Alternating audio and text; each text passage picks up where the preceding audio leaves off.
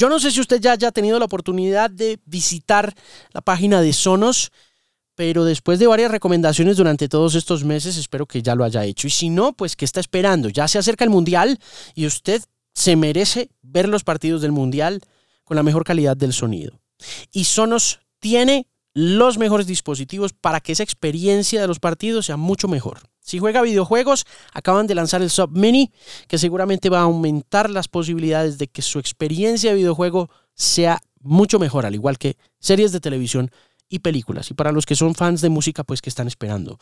Sonos es el patrocinador oficial de este Bilingual Podcast de su servidor Alejandro Marín, arroba de Music Pimp, una voz confiable en la música que quiere recomendarle nuevamente que visite al costo o que visite Tecno Import o se acerque simplemente a la página web de Sonos Colombia para que conozca una experiencia que seguramente en estas festividades va a alegrarle muchísimo la experiencia de vida. Alejandro Marín analiza el estado de la música, la tecnología, la radio y la vida en la era de la Internet. Este es el Bilingual Podcast. Mis queridos bilingües, qué gusto estar por aquí, agradecerles muy especialmente todo el cariño y también la controversia a los que no les gustó mi opinión sobre el tema de Guns N' Roses en Bogotá. También muchísimas gracias a todos ustedes. En realidad fue bastante bonito, bastante especial poder expresar todo lo que tenía en la cabeza y en el corazón después de haber visto ese show. Fue sin duda alguna muy bonito, muy bonito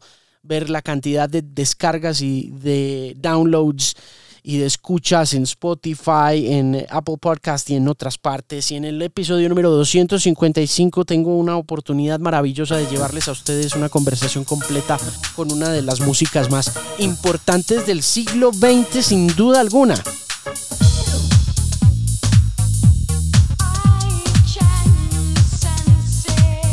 Bjork está en el programa en esta edición número 255 del programa. Uf, qué orgullo haber podido conversar con esta mujer primero porque yo me la pasé toda la adolescencia escuchando a Bjork, pero no solo escuchándola, sino viéndola. Y creo que así como para muchos fanáticos de la música que se conectaron a través de ella, gracias a MTV, lograron hacerlo a través de, no sé, eh, la música de Divo o la música o los videos musicales de Duran Duran en la década de los 80 o incluso la fiebre del hard rock de Van Halen, de Guns N' Roses. Para nosotros en los 90 ver a Björk hacer videos musicales fue transformador. Fue además motivo de idealización de los artistas y lo de Björk fue una oportunidad magnífica a propósito del lanzamiento de su nuevo larga duración Fosora, que es un disco tremendo. Y escucharla hablar por Zoom, de repente, de un momento a otro, tener a esta mujer que fue tan importante en la década de los 90 para nosotros, tan importante como Kurt Cobain, tan importante como Eddie Vedder, tan grande como Scott Weiland de los Stone Temple Pilots, fue humbling, to say the least. You know what I'm saying? Fue en serio un motivo bien especial. Escucharla sobre todo eh, después de haber esperado dos horas, porque se hizo esperar dos horas, no sé qué fue lo que causó el retraso de Björk, porque ella por lo general es muy puntual, pero escucharla hablar y decir, hello, hi, desde lejos y contestarle hello y que no me escuchara, fue como en serio, hello, hi, can you hear me? Como, como escuchar a Siri cuando le dice a uno, creo que no te entiendo. O cuando en esa película de Stanley Kubrick en 2001 Odisea del Espacio, HAL 9000, esa macabra máquina inteligente le dice al astronauta, I'm sorry Dave, I'm afraid I can't do that. ¿No? Fue una experiencia más o menos así, como surreal. Hi, can you hear me? How are you? Very good. Fue simplemente aterrador en, serio, que uno queda petrificado al escuchar la voz de Björk. Del otro lado del mundo, en otro lugar, pero también sentirla como este cyborg humano que uno vio transformarse a través de, del video musical, ¿no? Entonces, sí, en realidad fue bien especial. Where are you? I'm in Iceland.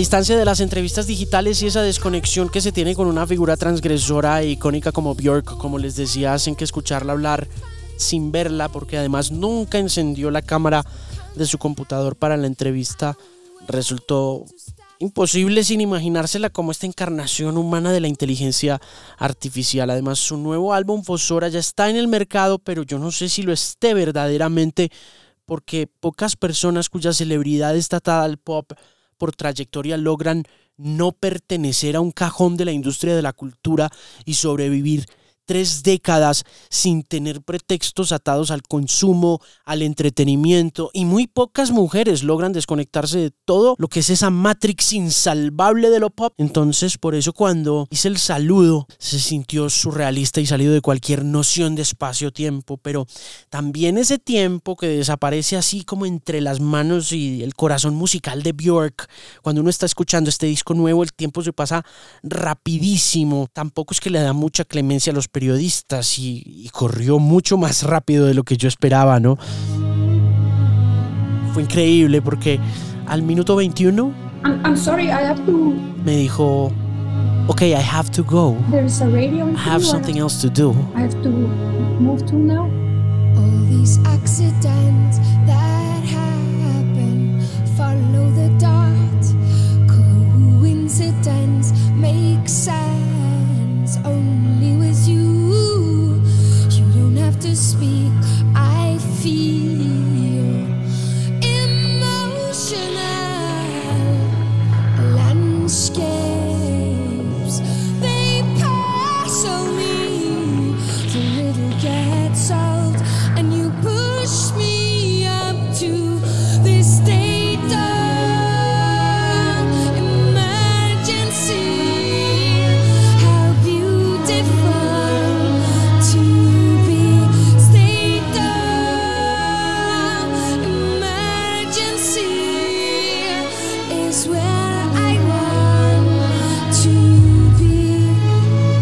Esta es mi canción favorita de Björk. Este es el Bilingual Podcast. Mi, nombre es Alejandro Marín.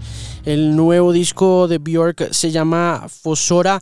Y pues inmediatamente después de que empezó a conversar, de una le pregunté, como que le dije, bueno, hábleme de la inspiración que hay en Fosora. Y le pregunté con muchas dudas, con un poquito de susto, luego de la breve introducción, que estaba leyendo algunas de las cosas que ya había contado en medios digitales, en medios internacionales y la que más me llamó la atención fue su definición de la influencia del mundo de los hongos en esta nueva producción. Entonces, también le hice como un quote de algo que había dicho sobre este nuevo disco que me llamó mucho la atención y me encantó y se lo leí. I was reading a few of the pieces that you have given some of the media recently and they all say that Fosora is inspired by the fungi kingdom, the adult, the central delicate side of fungi where they act like nervous center centers for forests.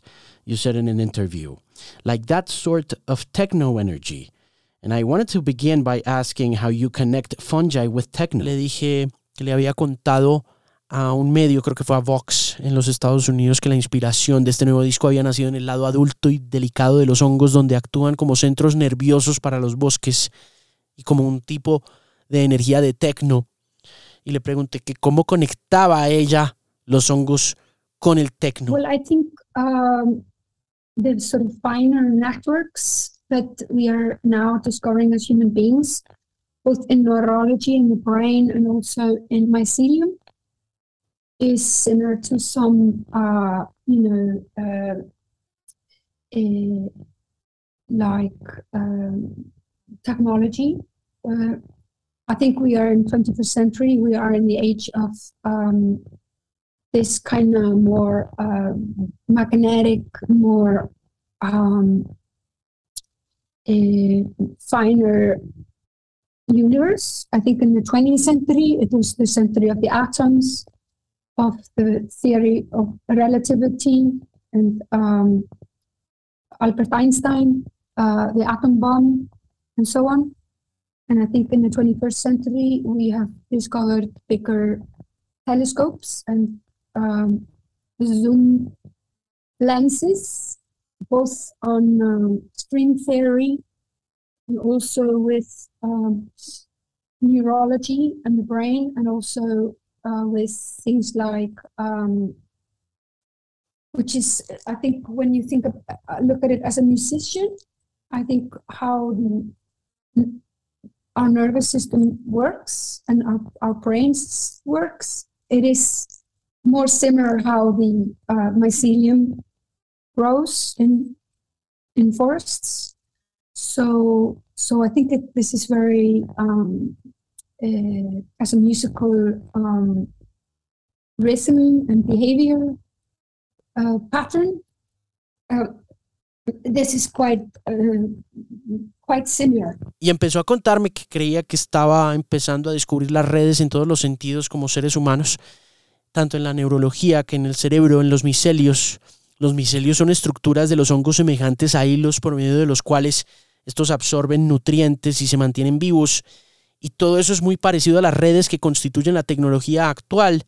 Y me decía que estamos en el siglo XXI que está compuesto de todos estos finos hilos de conexión y en el siglo XX fue el siglo de los átomos, de la teoría de la relatividad, de Albert Einstein, de la bomba atómica, y en el siglo XXI tenemos miradas mucho más finas, tanto telescópicas como microscópicas, y cuando se mira el mundo desde esa perspectiva como música, la forma como funciona nuestro sistema nervioso es muy similar al crecimiento de los micelios.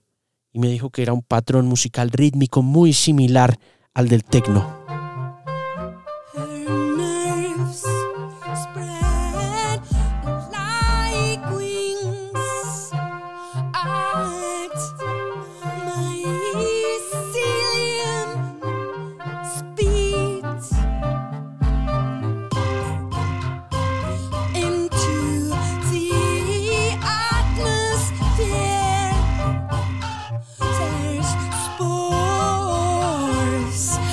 Es el Bilingual Podcast y hablar con Björk sobre hongos y música. No se puede desconectar de los prejuicios musicales que uno va adquiriendo en la medida en que va escuchando música y también sabe que la utilización de los hongos ha venido acompañada de mecanismos de apertura creativa y de creatividad mental, de apertura mental y de, sobre todo pues con una mujer como Björk, que es la artista más retadora de mi generación y cuyo desafío constante a las estructuras de la moda musical se asemejó muchísimo al nacimiento de la contracultura de la década de los 60, muy inspirada en la doctrina de Timothy Leary y su exploración del LSD. Entonces, esos elementos de rebeldía, de sinestesia, muy presentes en la música de Jefferson Airplane, por ejemplo, de los Grateful Dead, también ayudaron a construir esa estética musical conocida como la psicodelia, que bien sabemos que estaba pasada por el consumo de sustancias alucinógenas, dentro de las que se comprenden los hongos también. Y hoy en día esa exploración ha pasado del plano musical y del artístico al mental, y figuras importantes de la tecnología como el expresidente de Twitter, Jack Dorsey, han ido propagando los beneficios de la microdosis de psilocibina para combatir males modernos como la ansiedad, como la depresión.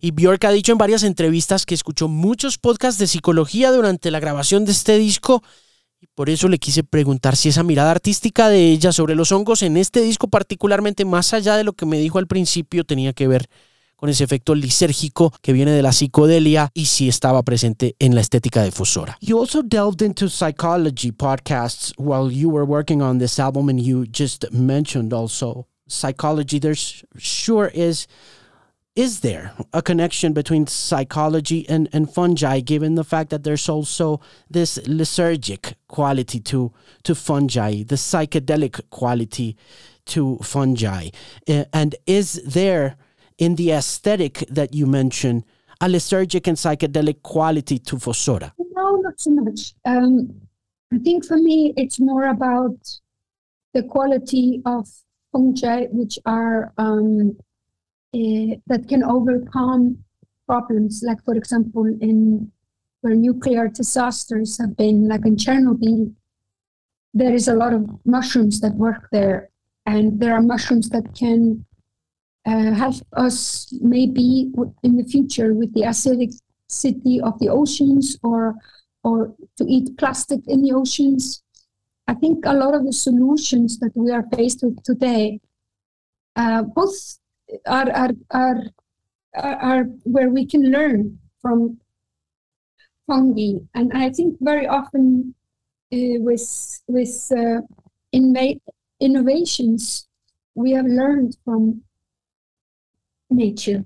I think uh, you know, like most of the medication we have today that it's modern, you know, like ibuprofen or or uh, paracetamol, you know, came from the Amazon forest. So I think um, I think it's uh, it's uh, it's connected, and it doesn't have to be like psychedelic, you know, or that you're eating mushrooms. I think it's more for me. It's more direct. It's more um, it's more just about being in touch with nature and, and living a lifestyle where you you you can be you know a few times a week you can have a um, a walk and make it part of your daily um, life you know to to be by the ocean or in a forest or or uh, but still have you know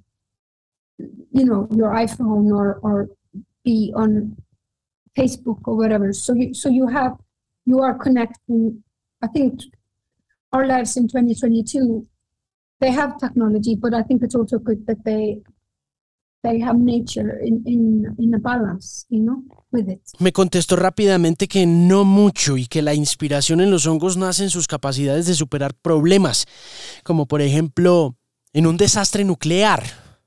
Me decía que en Chernóbil nacieron muchos hongos que salieron después del accidente. Dijo además que hay hongos que pueden ayudarnos a solucionar el problema de la acidificación de los océanos.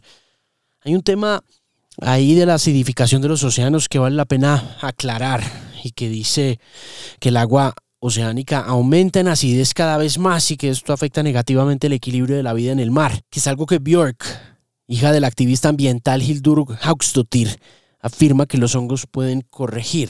Dijo además que muchas de las soluciones a los problemas que tenemos hoy las podemos aprender y sacar de los hongos y muchos de los medicamentos modernos como el ibuprofeno, como el paracetamol, vienen de los bosques de la Amazonía.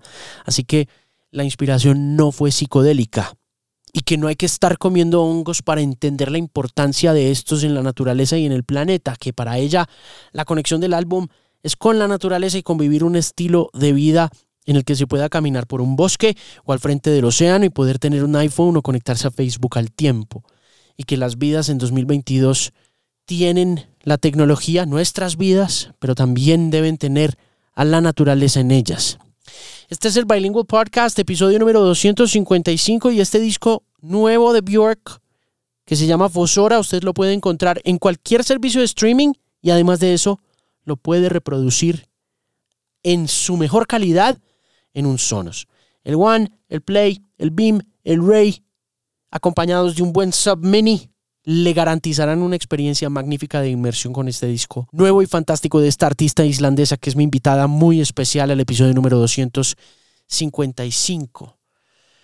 Björk estuvo oyendo muchos podcasts de psicología, como lo decía hace un rato, pero no encontraba yo en la conversación ningún rastro de la razón por la cual estaba hablando de ese tema. Solamente me habló de la razón por la cual este no es un disco psicodélico del todo.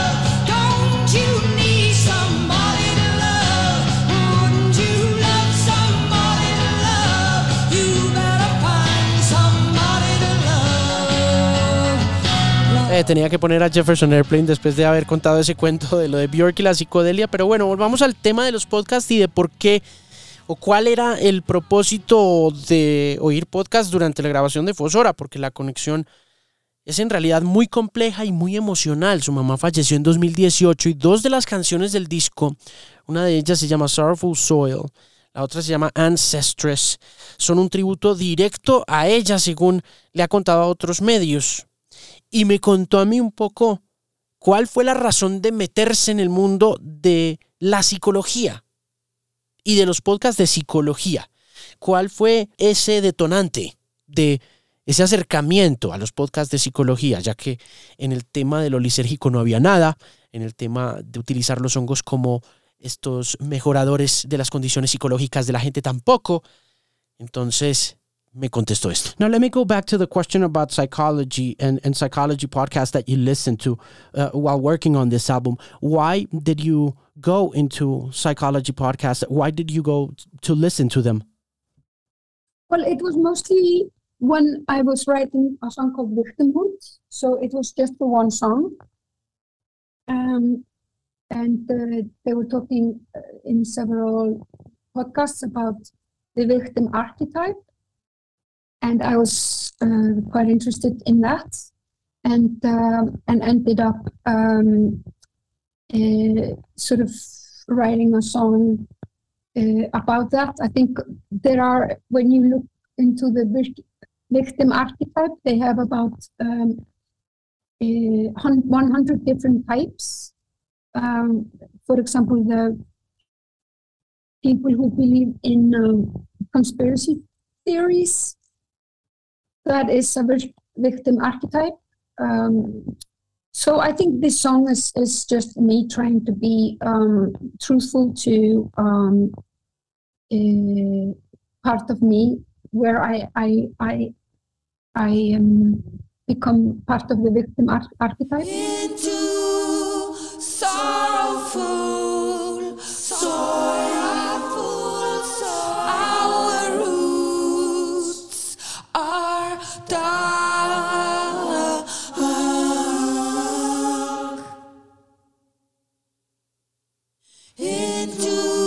Sorrowful Soil de Bjork. Ella está en el episodio número 255 del podcast y me contaba una cosa que me llamó mucho la atención porque yo al principio pensé, bueno, el tema de la psicología seguramente es por este tema de lo lisérgico y me decía antes que no, que no había tenido nada que ver. Pero después me contó un poco que después de la muerte de la mamá sintió un dolor tan profundo. No me lo dijo de esta forma, pero sí fue básicamente como la motivación, el hecho de que todos cuando experimentamos una pérdida vivimos un síndrome conocido en la psicología como el síndrome de la víctima. Y por eso hay una canción en este disco que se llama Victimhood, victimismo, porque a ella le interesaba muchísimo este fenómeno psicológico conocido como el arquetipo de la víctima. Y me lo dijo sin que nos adentráramos en la muerte de su mamá. Yo no quise meterme en esa conversación con ella porque me parecía ya un tema supremamente personal y además por las entrevistas que ya le había dado a otros medios de comunicación sentí que era llover sobre mojado y que ya entendía un poco cuál había sido el resultado inicial de la muerte de su madre más allá de estas canciones. Entonces fue interesante porque además de contarme que hay una canción en este disco que se llama Victimismo, Victimhood, también me dijo que a través de esos podcasts de psicología, cuando uno investiga sobre los diferentes arquetipos de una víctima, hay más o menos 100 tipos distintos de arquetipos de la víctima en la humanidad. Por ejemplo, me decía, hay gente que cree en teorías de la conspiración y eso es un arquetipo de victimismo. Y que en esta canción, ahí sí me lo dijo, sin que tuviéramos que tocar el tema de la mamá, es simplemente ella tratando de ser honesta consigo misma y de entenderse dentro de uno de esos arquetipos puntuales. Y en esas letras de Victimhood, cuando uno se pone a leerlas y escuchar el disco nuevo, se da cuenta uno que Björk, como lo dice en su letra, está transgrediéndose más allá de la tragedia para poder de alguna manera lidiar con el dolor de la ausencia de su mamá.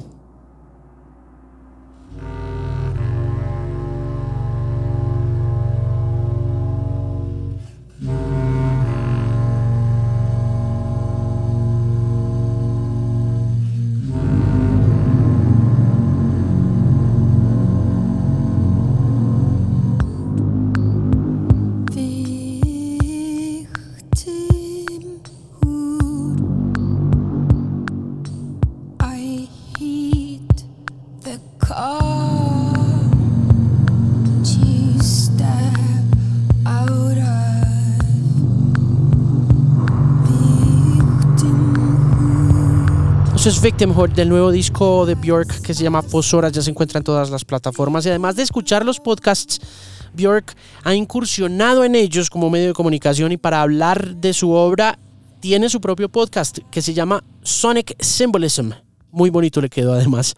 En esta serie de programas que son fascinantes, ella discute el origen de toda su obra solista desde debut, debut de 1992 y conversó con algunas de sus influencias o sobre algunas de sus influencias más grandes como Kate Bush que está supremamente de moda este año gracias a Stranger Things. Y mm, pues no podía evitar conversar y preguntarle un poco sobre esa influencia porque creo que es la única mujer a la que le he oído hablar de Kate Bush como la primera la única en realidad en ese mundo del anglo sobre todo cuando era joven, ¿no? Cuando tenía 16 años. Aquí está Kate Bush. Esto es Running Up That Hill.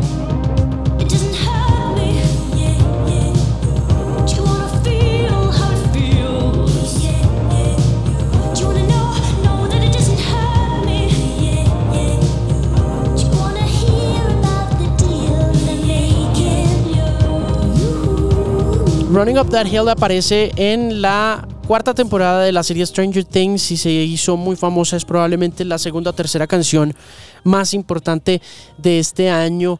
Pero una de las cosas más importantes también de que esta canción llegue al puesto número uno es que han pasado 36 años desde que la canción fue lanzada y por eso le preguntaba por qué cree que Bush es más popular hoy que hace tres décadas y por qué en los 80 nunca fue tan grande como debió, aunque Bush sí tuvo un par de canciones, incluyendo esta que se metieron a los top 10 de los listados. En Colombia no sonó.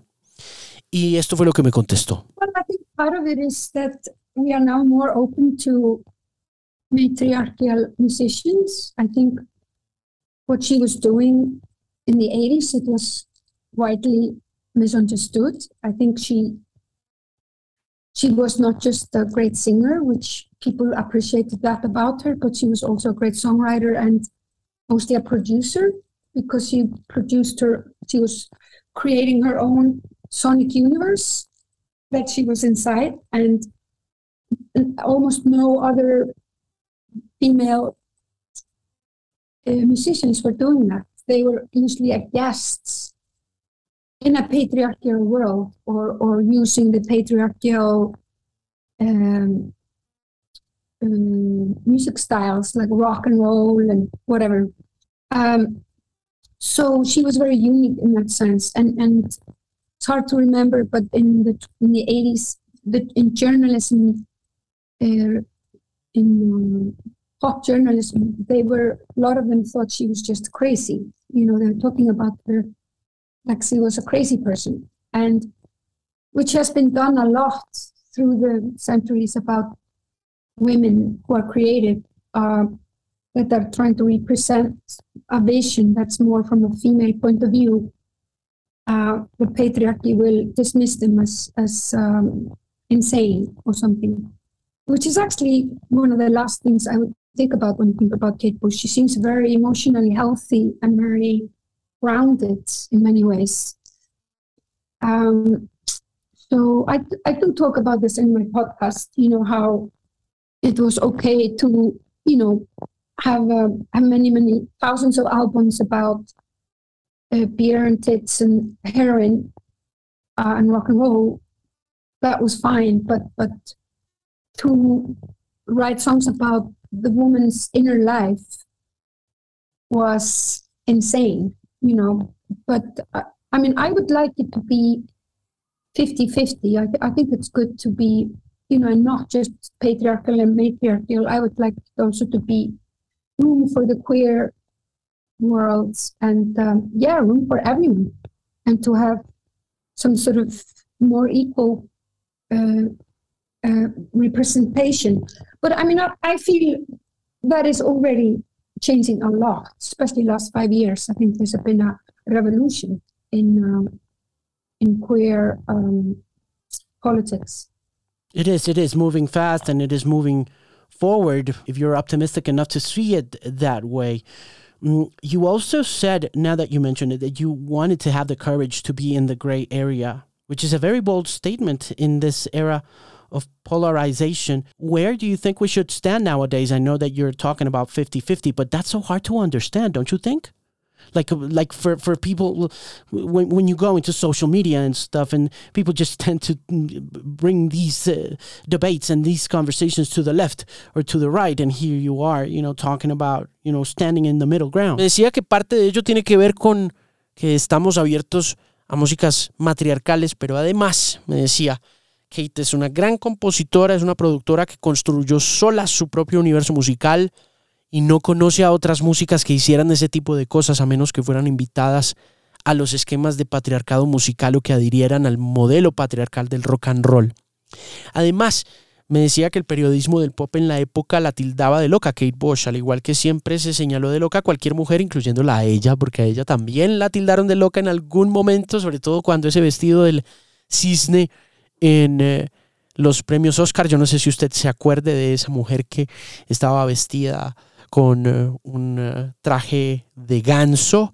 Bueno, esa era Bjork en caso de que no la tenga en el radar, pero que finalmente lo que dice Bjork es que a cualquier mujer que tenga aspiraciones artísticas durante los pasados 30 años se le ha tildado de loca, o en la historia de la humanidad también. Cualquier mujer que quiera expresar una visión de ellas a través del arte finalmente es tildada de histérica o de loca, mientras que en el rock de los 80 se normalizaba la cerveza, el alcoholismo, las tetas y la heroína como si fueran temas comunes y corrientes, pero cuando una mujer hablaba de su vida y de sus visiones, entonces era una loca. Otro momento bien especial en esta conversación de Björk que nos lleva a un tema bien delicado que es el asunto del movimiento Me Too, al asunto de su feminismo que ha profesado desde muy temprana edad, del que ha sido partidario y del que ha sido partidaria y activista muy constantemente, pero al comenzar a conversar sobre el tema de patriarcado, porque lo menciona en este primer segmento cuando hablábamos de Kate Bush,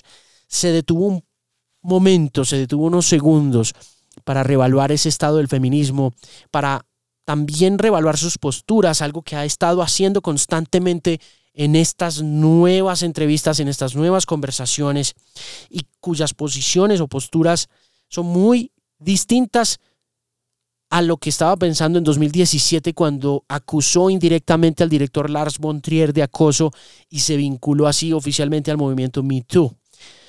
Me habló un poco de ese tema, sobre todo porque en la actualidad tiene un problema serio con uno de los colaboradores del disco Fosora que fue acusado de acoso sexual en redes sociales, razón por la cual Björk tuvo que retirar el nombre de ese hombre de los créditos del disco. Así que esto me dijo sobre el tema del Me Too y el feminismo y los patriarcados. Yes, I I think um, it's important that we don't, you know, commit the same crimes as as the patriarchy did. You know, I think it, we are not, we don't want the takeover of matriarchy. I think that was never the what we want. You know, I think um, we are, we all have brothers, fathers, sons, uh, lovers, um, and and uh, they are not all just going to go to an island and disappear. You know, uh, I think we have to have room to grow and um, and learn from mistakes. But I also think it's important to, when I say gray area, that it's there is differences. I think in the beginning of Me Too, it was very much just cancel everyone, you know. And I think now that it's five years later, I think we have to look into each case and then say, think, yeah, this is very severe. This is a rape. Yes, let's cancel this person. Absolutely. Some people I think we have to cancel for sure. And then other people we have to say, well, this was more um, like uh, behaviorally questionable or clumsy, uh, and this person has also apologized. Um, then we have to treat that a little bit differently. You know, I think unfortunately it's more complicated. It's easier if everything is black and white, but I think we have to we have to treat it in a more complex way, and we all have to invent new new new um, morals um, on the internet together. You know, it's a huge responsibility. You know, the, the internet gave us access to revolutions like Me Too, Black Lives Matter, and other, you know, we could also say, you know, environmentalism or other uh, revolutions have benefited from it. Uh, but I think what is also important about something like that is that we are all the authors of it and we are all responsible and we are all um, we all have to together um, mold it into something that we feel is humane ¿A Björk le gustaría que las cosas fueran 50-50? También me dijo algo que le había dicho un par de medios de comunicación en los Estados Unidos también, y es que es bueno dejar de hablar de patriarcado y de matriarcado, sino también empezar a incluir a lo queer. Es decir, abrirle espacio a todo el mundo donde haya más representación, aunque en los últimos cinco años ha habido una gran revolución frente a eso, y yo le decía también que el debate se mueve hacia adelante y rápidamente, si se es lo suficientemente optimista para creer en ello, pero también le preguntaba que ella ha hecho o dicho recientemente que le gustaría tener el valor de estar en el área gris. O quizá, en mi opinión, el centro sería la mejor traducción de la posición actual de Björk sobre género y sobre sexualidad. Esa es una declaración muy atrevida, le dije, en esta época de polarización y de extremos.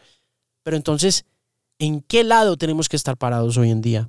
Björk termina diciéndome que es importante que no se cometan los mismos crímenes que el patriarcado cometió, que no quiere que el matriarcado se tome el poder, que esa no era la intención, que todas, dice Björk, tenemos o padres o hermanos o amantes y no todos se tienen que ir para una isla y desaparecer, que hay que aprender de los errores, pero que cuando habla de esa área gris también cree que es importante abrir espacios y entender diferencias y al comienzo del movimiento Me Too, la premisa era cancelarlos a todos y ahora, cinco años después, toca mirar cada caso y revisar cuáles son graves, cuáles merecen la cancelación. Dice que seguro hay unos que hay que cancelar completamente y otros toca mirarlos. Como les decía, uno de los colaboradores de Björk en el nuevo álbum fue acusado de abuso sexual, por lo que fue retirado de los créditos de la canción en la que participó y por esta razón Björk habla con mucha más cautela y con mucho más cuidado. Y en otros casos, agrega Björk, si la persona entiende que fue un tema de comportamiento y no una violación, y esta persona ha ofrecido disculpas, como pasó con el integrante del grupo Gabber Modus Operandi, que trabajó en Fosora y quien ofreció una disculpa pública en Instagram y una negociación además con la persona que lo acusó de abuso y que posteriormente borró el tweet. Hay que tratar el caso de manera diferente.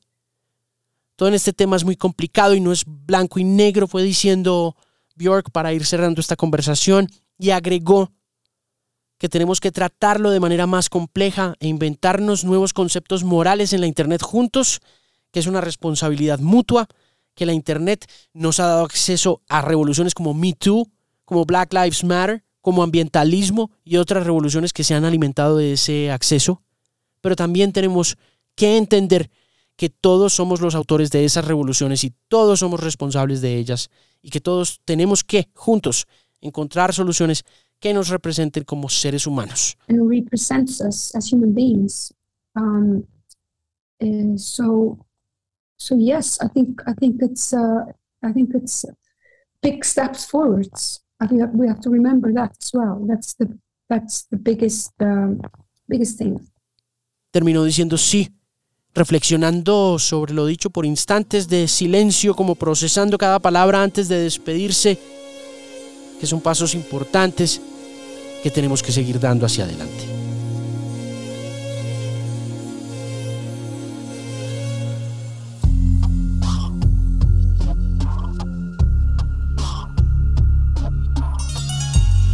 Esa fue mi conversación con Bjork y espero que la hayan disfrutado. Por favor, compártala en redes sociales. Si son fanáticos de Bjork, por favor, cuéntenles a sus amigos. Califiquen este podcast si pueden hacerlo.